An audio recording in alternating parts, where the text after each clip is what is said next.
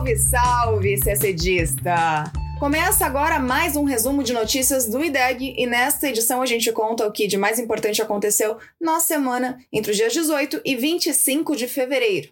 Após quatro meses de crise aguda com o Ocidente, a Rússia decidiu atacar a Ucrânia e estabelecer uma presença militar no Donbass, no leste do país. Essa não foi só a principal notícia da semana, mas também do ano, pelo menos. Aqui você vai ficar sabendo o que aconteceu na véspera do ataque, nos primeiros dias de ofensiva e também das repercussões políticas no Brasil e no mundo. Mas não deixaremos, é claro, de te contar outros fatos que viraram notícia nesta semana. Israel bombardeou um território sírio em ofensiva ofensiva contra forças pró-Irã, a República Dominicana começou a construir uma cerca na fronteira com o Haiti e a missão de observação eleitoral da União Europeia concluiu que houve avanço, sim, nas eleições de novembro na Venezuela. Tudo isso em detalhes você acompanha agora no nosso podcast. Enquanto acontecia uma reunião de emergência do Conselho de Segurança da ONU em Nova York, convocada justamente para debater a situação na Ucrânia, o presidente russo Vladimir Putin anunciou em uma TV estatal russa que suas tropas iniciaram uma operação militar em território ucraniano, ou seja, que a guerra da Rússia contra a Ucrânia de fato havia começado. Foi na noite de quarta-feira, dia 23, mas já era madrugada de quinta na Europa. A ação russa contra a Ucrânia começou por volta das três e meia da manhã de quinta-feira no horário local, com invasão por mar, ar e terra. O presidente ucraniano Volodymyr Zelensky decretou lei marcial em todo o país e convocou todos com experiência militar a pegar em armas para defender a Ucrânia. Grande parte dos reservistas foi convocada. Zelensky informou que pelo menos 137 cidadãos ucranianos, entre soldados e civis, foram mortos no primeiro dia do ataque militar russo. Mais de 300 pessoas ficaram feridas. O segundo dia da campanha militar russa contra a Ucrânia, esta sexta-feira, começou com uma intensificação do cerco à capital, Kiev. Forças de Vladimir Putin bombardearam a cidade, desta vez com efeitos mais claros sobre civis. O movimento parece confirmar a hipótese de que a Rússia está de olho mesmo em Kiev como seu principal alvo nesta guerra, ainda que haja combates e ataques ocorrendo em quase todas as partes do país, inclusive o Oeste, uma área considerada mais imune devido à sua proximidade com um membro da OTAN, que é a Polônia. Também na sexta, o exército da Ucrânia relatou disparos de mísseis contra a capital Kiev e a destruição de dois deles pelos sistemas de defesa ucranianos. Bom, a rápida investida à capital ucraniana foi vista por analistas como o pior de todos os cenários desta crise que não parou de escalar desde dezembro, quando o governo russo começou a deslocar tropas em massa para a fronteira com a Ucrânia. Sempre foi muito difícil prever quais seriam os planos militares de Putin, mas depois do discurso de segunda, alguns achavam que ele só se limitaria a intervenções no leste da Ucrânia. E o que, que foi esse discurso de segunda-feira? Bom, na segunda, dia 21, Putin reconheceu nesse discurso a independência das duas regiões da Ucrânia, onde atuam grupos separatistas pró-Rússia, as autoproclamadas repúblicas de Donetsk e Luhansk, que ficam na região do Donbass.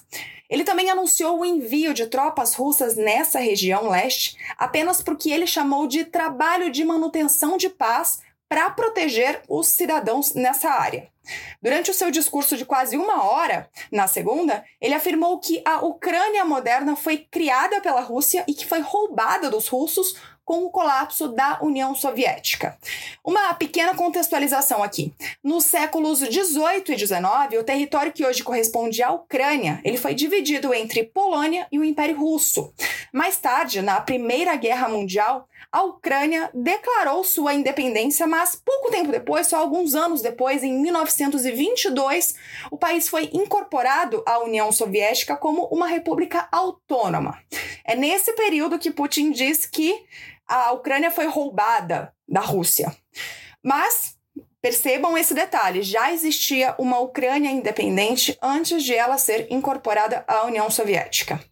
Voltando ao discurso de Putin de segunda-feira, ele também declarou que os Estados Unidos usaram a Ucrânia e a Geórgia, que é outra ex-república soviética, para implementar políticas anti-Rússia. E também disse que os Estados Unidos e a OTAN, Aliança Militar do Atlântico Norte, transformaram a Ucrânia em um teatro de guerra.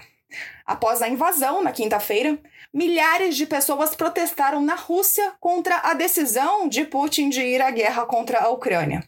Ao menos 1.700 manifestantes foram presos pelo governo russo até esta sexta-feira.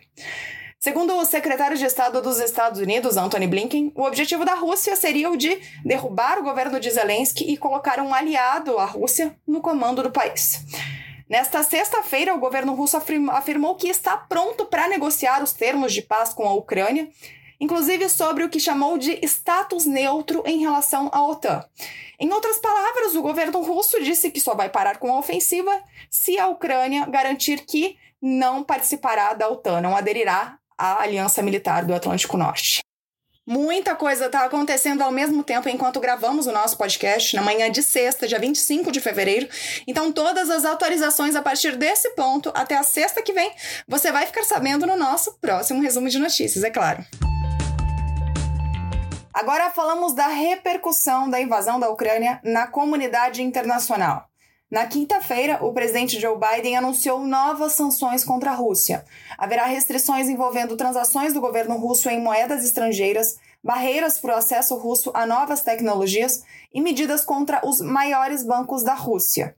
No campo militar, Biden deixou claro que as tropas norte-americanas irão se limitar a proteger o território de aliados da OTAN, da qual a Ucrânia não faz parte. Segundo as agências de notícia Reuters e AFP, os Estados Unidos enviarão mais 7 mil militares norte-americanos para a Europa, de modo a reforçar a segurança dos países da OTAN.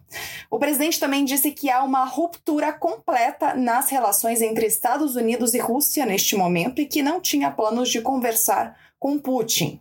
A União Europeia anunciou a ampliação das sanções econômicas contra a Rússia. A chefe da Comissão Europeia, Ursula von der Leyen, afirmou que o novo pacote de sanções tem como alvo 70% do mercado bancário russo e empresas estatais, inclusive as do setor de defesa. O Reino Unido também reagiu. O primeiro-ministro britânico Boris Johnson anunciou sanções contra mais de 100 bancos, empresários, políticos e empreendimentos que tenham relações com a Rússia. Além disso, o Reino Unido impedirá que grandes empresas russas busquem financiamento no país. A expectativa é que a medida tenha impacto nos negócios da elite russa, que há décadas está ligada ao mercado de capitais de Londres. Segundo Johnson, esse é o maior e mais severo pacote de sanções econômicas que a Rússia já viu. A Alemanha, dois dias antes da invasão, já tinha anunciado o congelamento da certificação do gasoduto Nord Stream 2, que pretende ligar a Rússia à Alemanha. E outro membro da União Europeia, a Polônia, vizinha da Ucrânia, mirou suas políticas para o acolhimento de refugiados. O governo polonês apresentou uma lista com nove centros de acolhimento próximos dos principais postos fronteiriços entre os dois países.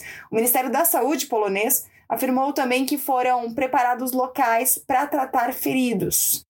Por outro lado, a China se recusou a chamar os ataques à Ucrânia de invasão e fez um apelo para que todos os lados exerçam contenção. A porta-voz do Ministério das Relações Exteriores chinês disse que o contexto histórico envolvendo a disputa entre Rússia e Ucrânia era complexo. Ela também afastou qualquer possibilidade de cooperação militar com os russos, pelo menos neste momento. Já aqui no Brasil, o Ministério das Relações Exteriores publicou nota apelando pela suspensão imediata das hostilidades e ao início de negociações que possam chegar a uma solução diplomática.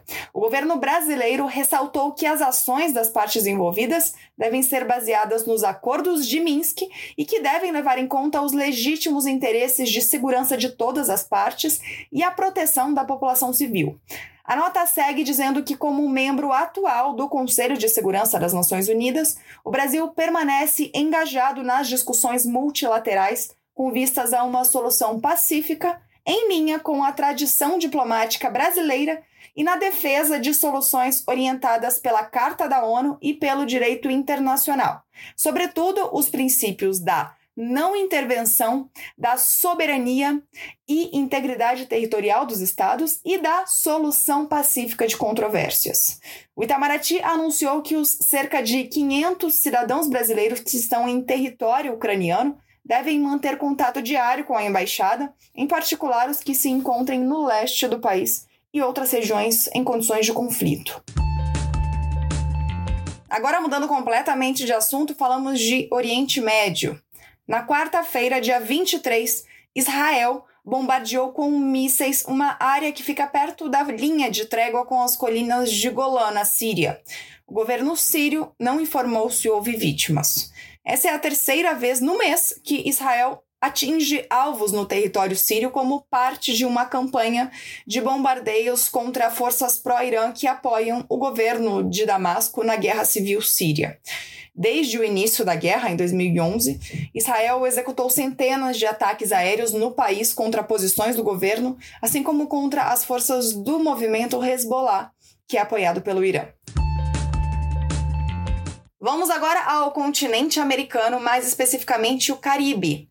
No domingo, dia 20 de fevereiro, a República Dominicana começou as obras de construção de uma cerca na fronteira com o Haiti. O objetivo é controlar a imigração irregular, o contrabando e o roubo. A cerca terá 3,9 metros de altura e contará com um total de 70 torres de vigilância e controle, fibra ótica, sensores de movimento, câmeras, radares e drones. O Haiti é o único país que faz fronteira terrestre com a República Dominicana. Os dois países ficam na ilha caribenha de Hispaniola e compartilham cerca de 390 quilômetros de fronteira, dos quais quase metade será coberta pela cerca. O Haiti, a gente sabe, acumula três anos consecutivos de recessão e muitas atividades econômicas foram afetadas pela violência de gangues armadas, protestos constantes e instabilidade política. Não podemos nos esquecer de que faz menos de um ano desde que o presidente do país, Jovenel Moïse, foi assassinado. Foi em julho do ano passado. E um mês depois disso, um terremoto causou grande destruição em todo o sul do Haiti.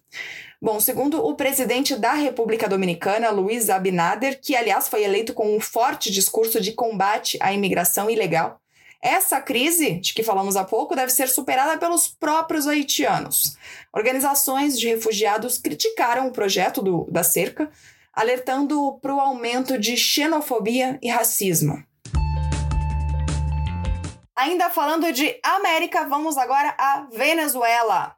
A missão de observação da União Europeia, que monitorou as eleições regionais de novembro da Venezuela, concluiu que houve uma melhora em relação a pleitos anteriores. O relatório foi publicado na terça, dia 22, em Bruxelas.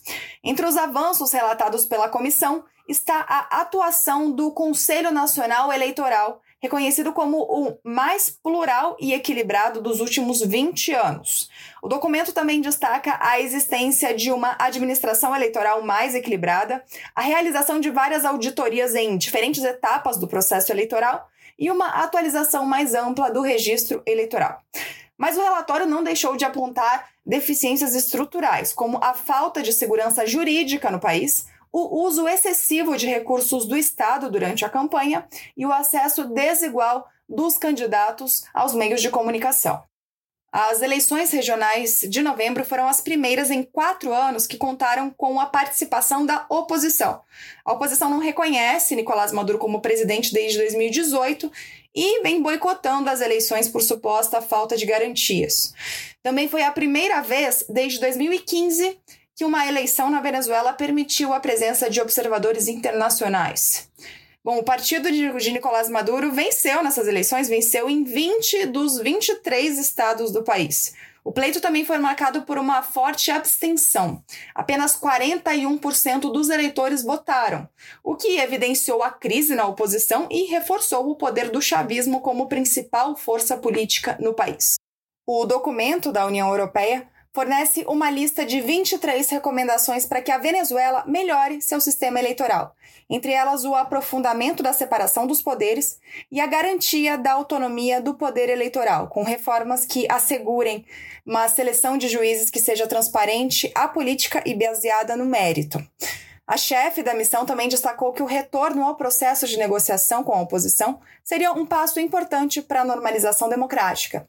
As primeiras rodadas de conversas entre o regime de Maduro e a oposição ocorreram no segundo semestre de 2021 no México, com mediação da Noruega, mas foram suspensas em outubro por Maduro como protesto contra a extradição por os Estados Unidos de Alex Saab, um importante operador financeiro do governo venezuelano.